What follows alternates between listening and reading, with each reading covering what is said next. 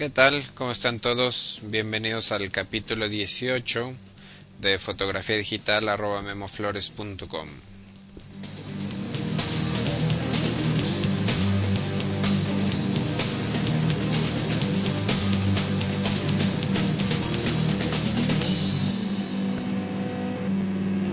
Bueno, pues bienvenidos a un capítulo más de este taller en línea sobre fotografía digital. Mi nombre es Guillermo Flores y este ahora estamos grabando el capítulo 18. Eh, ahora vamos a hablar un poquito de un tema de moda, un tema de moda que es el mundial. Eh, estoy un poco triste porque acaban de, eliminar a, México. Pero bueno, eh, el capítulo de hoy, pues aprovechando que está de moda el, mundial, vamos a hablar de fotografía de deportes. Eh, tomo este tema porque, pues no sé si, si han visto por ahí en las transmisiones de los partidos los lentes que, que utilizan los fotógrafos en la cancha. Son lentes impresionantes, bastante grandes, eh, muy finos y bueno, pues obviamente muy caros, ¿no? La razón de esto es porque bueno, son lentes, el tamaño es, no sé si han visto que el, por lo menos el, el, el, último elemento de lente es, es bastante grande, es de un diámetro bastante grande y esto es porque son lentes muy luminosos. Por ejemplo eh, bueno hablando de, de, Canon y creo que Nikon tiene lentes muy parecidos también eh, por ejemplo algunos que tienen rango de 200 o 300 milímetros tienen luminosidades de hasta f2.8 esto es bueno pues en, en la actualidad eh, lo más luminoso que puede ser un lente de, esta distancia focal.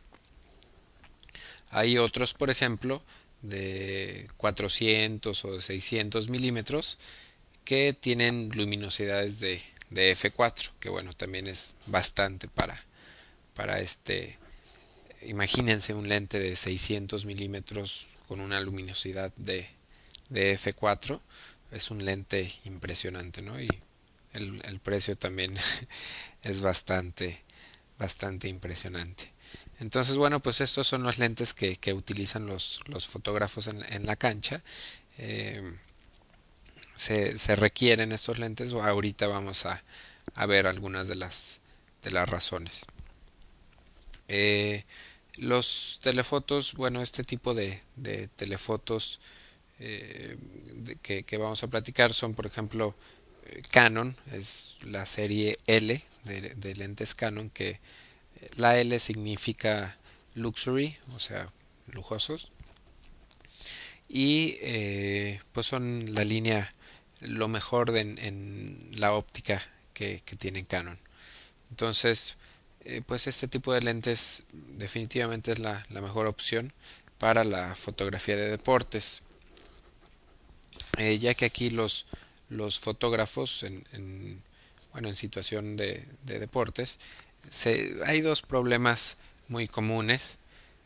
Uno es las condiciones de luz, eh, pues cuando, cuando el evento es el evento deportivo es en la noche o, cuando es un lugar cerrado, pues las condiciones de luz normalmente eh, tenemos que acoplarnos a, a, la iluminación artificial que, que hay en el, en el lugar. Obviamente es buena la iluminación, pero eh, como eh, la fotografía necesita pues mucho más mucho más luz de, de, lo que el ojo humano necesita entonces este es uno de los problemas principales que, que se pueden encontrar nos podemos encontrar los fotógrafos en, tomando eh, deportes y otro pro problema es que pues bueno como son deportes hay mucha acción y se necesitan velocidades muy altas para, para congelar el movimiento. No sé, pueden ser velocidades un 125 un 250 cuando es un deporte tranquilo, pero bueno, estas velocidades pueden, llegar hasta un quinientosavo de segundo, un milésimo de segundo, dependiendo qué deporte sea, ¿no? Muchas veces, bueno, cuando el evento es de día, se pueden utilizar velocidades altas sin, sin tanto problema.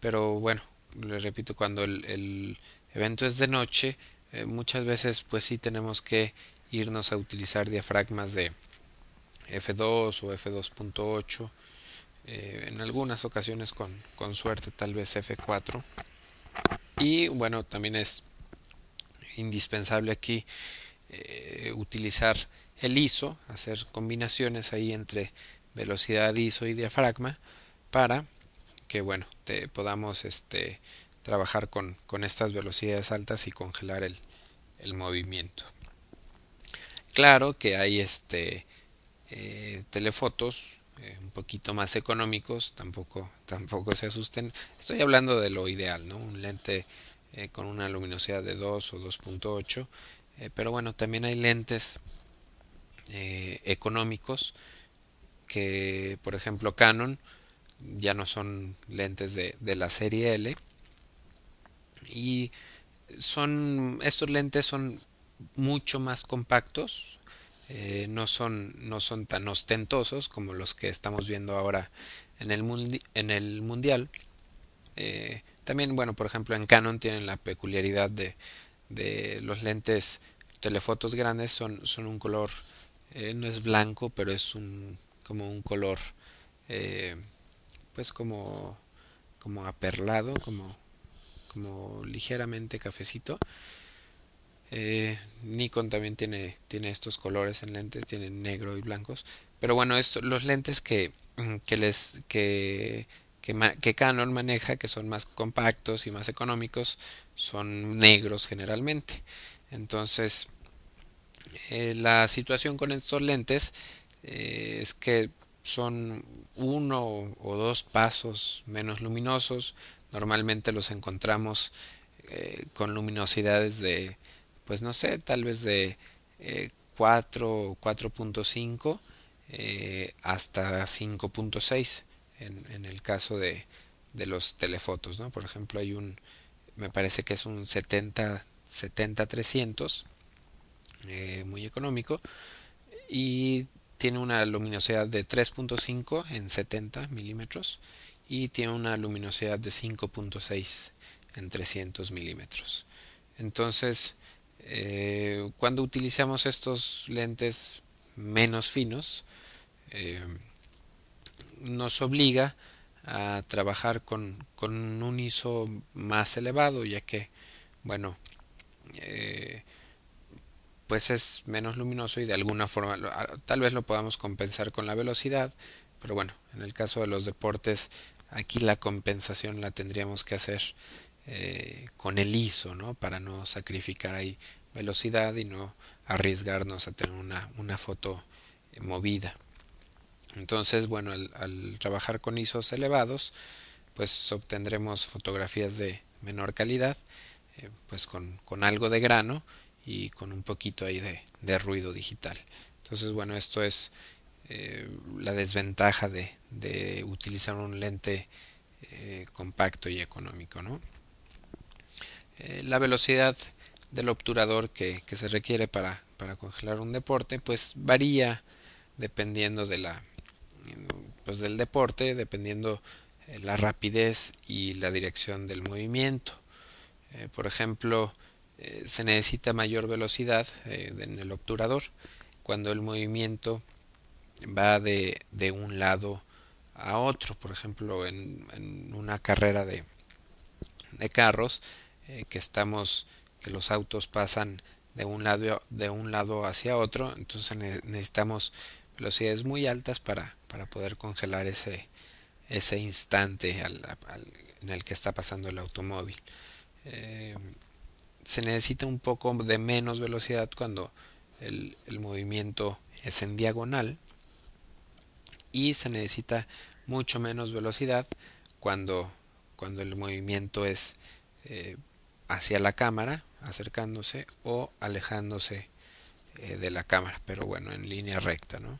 Entonces, pues aquí son diferentes velocidades eh, que se pueden utilizar pero pues como no no pues no hay como estamos hablando de fotografía de deportes en general ya cada deporte puede ser muy específico no entonces eh, pues bueno aquí este tendremos que hacer pruebas para para ver qué, qué velocidad nos, nos funciona con cada deporte en específico.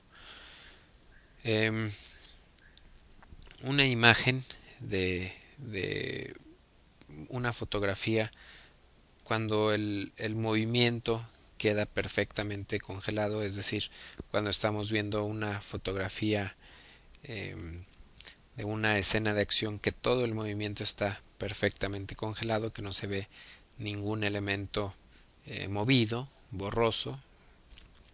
A mi, a mi parecer, este tipo de fotografías eh, pues es un poco más difícil de lograr y a mi gusto este estilo de fotografías eh, destaca un poquito más. Es por eso que, que cuando estemos haciendo fotografía de deportes, pues hay que utilizar la mayor velocidad que, que nuestro lente nos, nos permita sin, sin sacrificar tanto ahí la, la calidad con, con un ISO elevado como les comentaba, ¿no? A lo mejor trabajar con un, con un ISO 400 con un lente eh, pues dependiendo qué, qué, luminosidad tenga nuestro lente pero manejar el, dia el diafragma todo abierto y bueno buscar la máxima velocidad que podamos utilizar con, con ese lente con un ISO 400 de ahí podemos partir no ya en caso de que no nos dé eh, la luz o que necesitamos eh, más velocidad bueno a lo mejor ya podemos brincarnos a un ISO 800, incluso si es necesario eh, un ISO 1600, ¿no? Pero yo le recomendaría partir de, de trabajar con un, con un ISO 400. Eh, les digo a mi gusto, estas, estas fotografías que, que toda la imagen queda perfectamente congelada, pues es como más, mm, no sé, me, me agrada más en, lo personal. Entonces, eh, obviamente aquí hay, hay también gustos, hay estilos.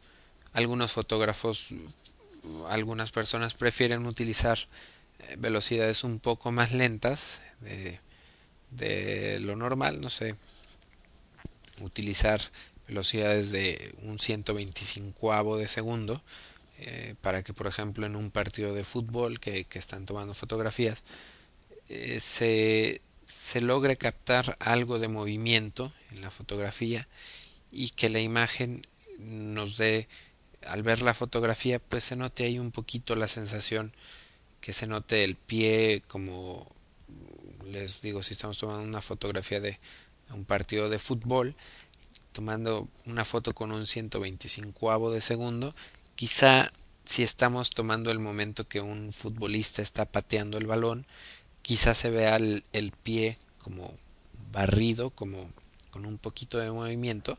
Y esto, bueno, puede ser in, interesante en la foto, ¿no? Que no se vea todo perfectamente eh, congelado, sino que, que en este caso la cara se va a ver congelada, tal vez la mayor parte del cuerpo se va a ver eh, bien congelado, pero el pie que tiene el movimiento más rápido, a lo mejor se queda una estela de movimiento y a lo mejor esto eh, ayuda a la foto a que a que le dé más la sensación de que es que se tomó en el momento de la acción entonces pues esto ya es ya es gusto como les digo de de algunos fotógrafos.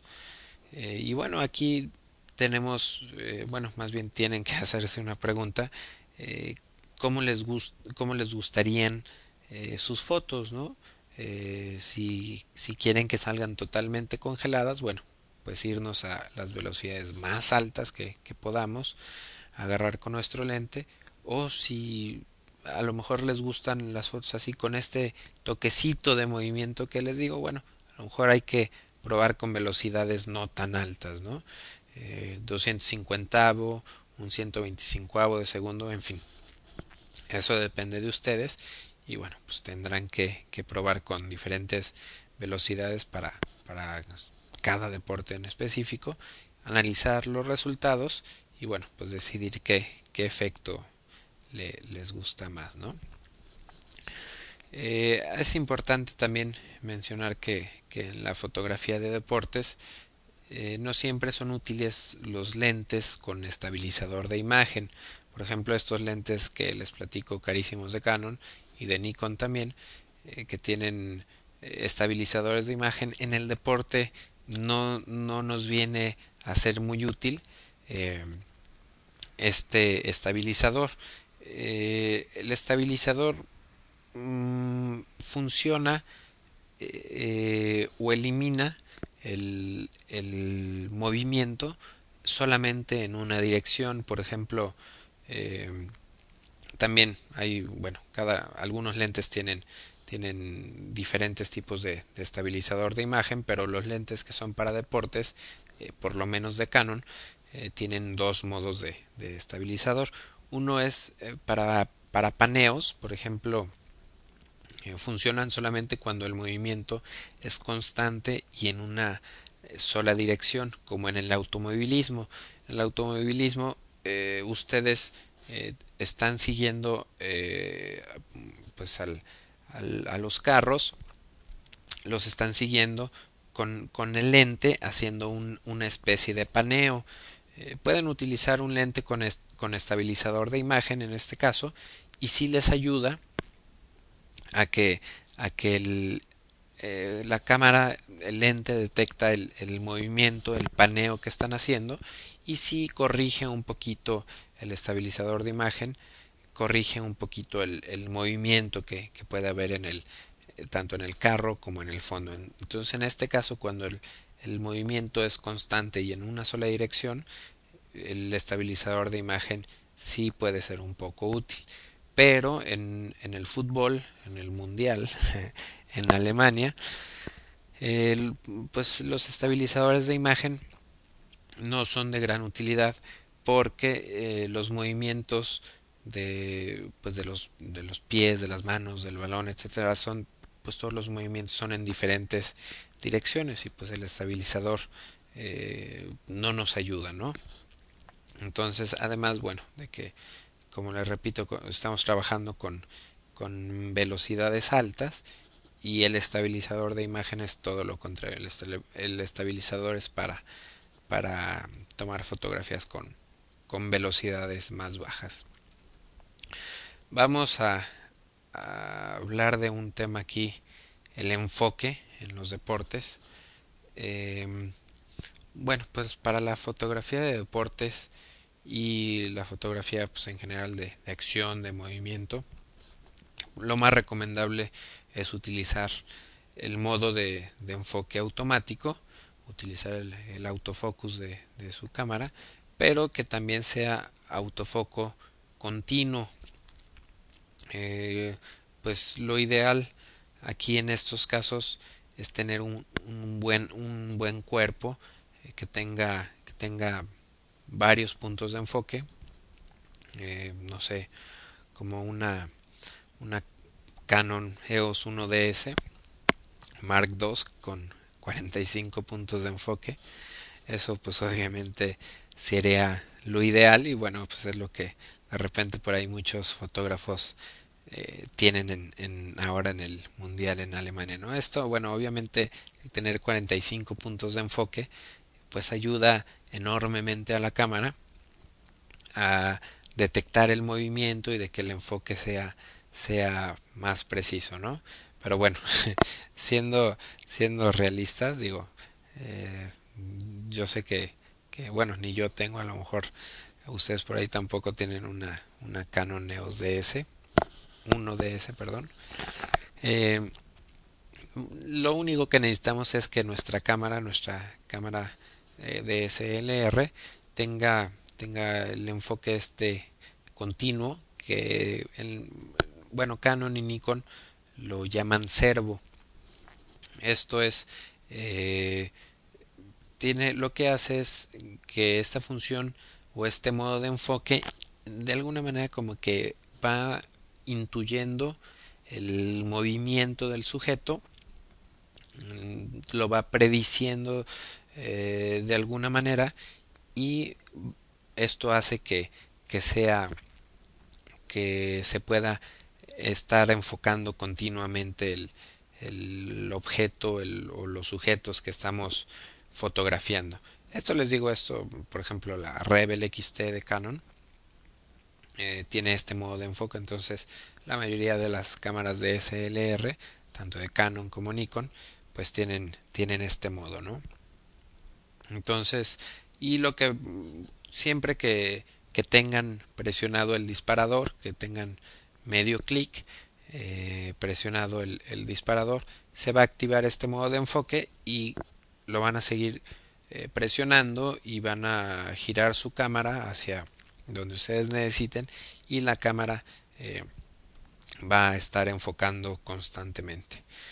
definitivamente en algunos casos, por ejemplo en no sé, en la fotografía de golf, por ejemplo, bueno, no tenemos problema con, con el tema del, del autoenfoque. Se, se enfocamos eh, como lo hacemos normalmente, el, el, individuo no se mueve, lo que se mueve es el, el, swing, pero los pies están bien parados, entonces no tenemos problema ahí con la distancia.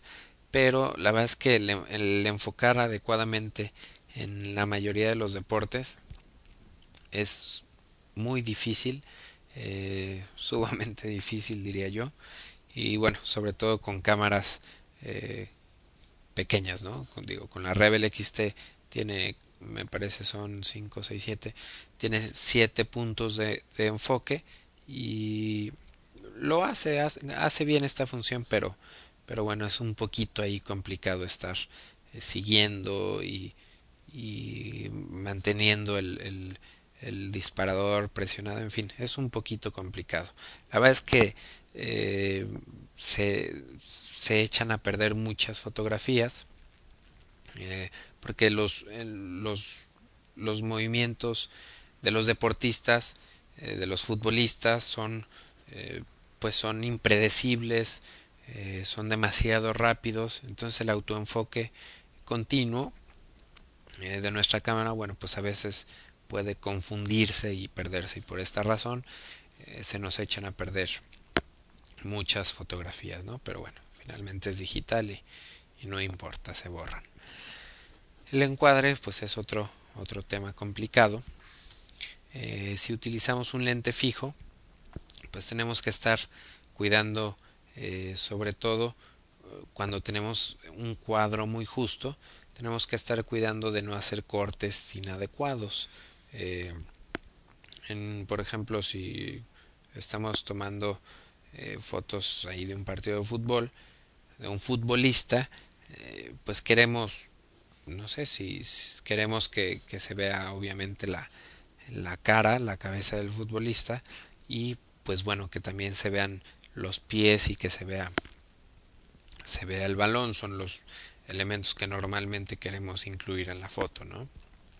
Entonces con un lente fijo en ocasiones tenemos que hacer cortes y decidir eh, sobre todo cuando se, se, acerca mucho el sujeto eh, y tenemos un lente muy largo, eh, pues bueno, tenemos que ver si hacemos, vamos a tener que hacer cortes y en ocasiones vamos a tener si, que decidir rápidamente si encuadramos a la cara para captar expresiones, por ejemplo, o si encuadramos hacia el balón, hacia los pies para captar ahí algún alguna barrida puede ser interesante, ¿no? Y todo esto, bueno, lo, lo tenemos que hacer en fracciones de segundo, ¿no?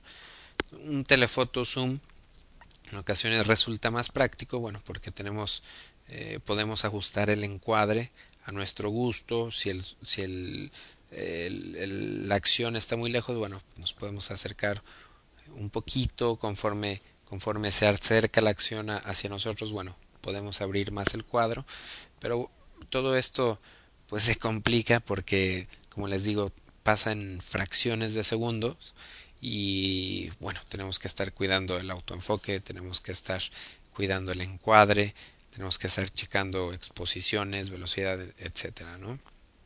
Entonces, bueno, definitivamente sí es un poquito complicado esto de, la fotografía de, de deportes. Eh, finalmente, eh, pues necesitamos una, una cámara pues DSLR que, que sea rápida que sea capaz de poder captar varios cuadros por segundo y eh, bueno pues una, una recomendación para que la compren.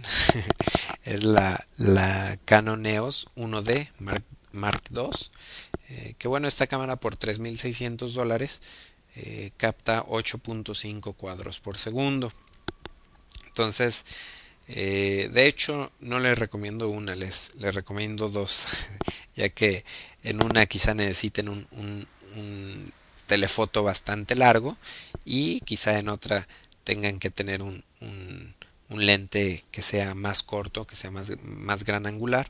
Si se fijan ahora en el mundial, muchísimos fotógrafos, si no es que todos tienen dos cuerpos, dos cámaras eh, completas, una con un telefoto y por ahí tienen alguna otra cámara con un lente más corto eh, para tomar fotografías cuando, cuando los jugadores se, se acercan mucho.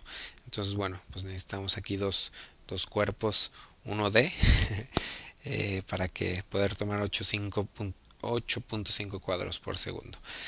En muchos deportes, bueno, la acción sucede tan rápido que el disparo continuo eh, nos ayuda a tomar varias fotos.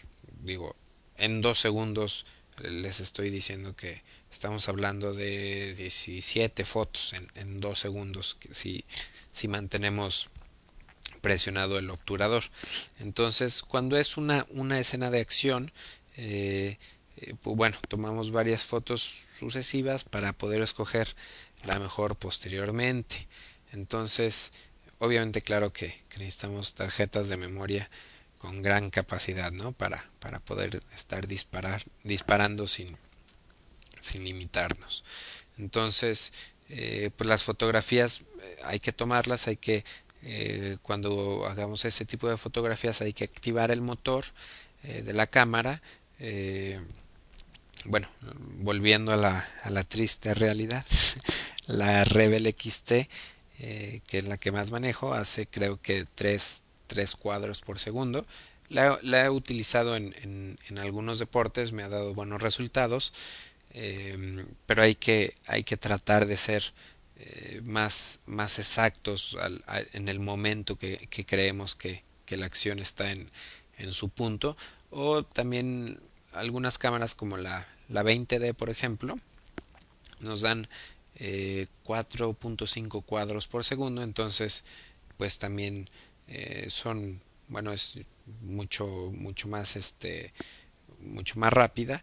Y bueno ya 4.5 cuadros por segundo ya son suficientes para para tomar ahí una serie de, de fotografía rápida. Y bueno como les digo posteriormente revisarlas revisar el foco revisar el momento y ver con, con qué fotografías nos, nos quedamos entonces bueno pues en conclusión eh, la fotografía de deportes es para, para personas ricas.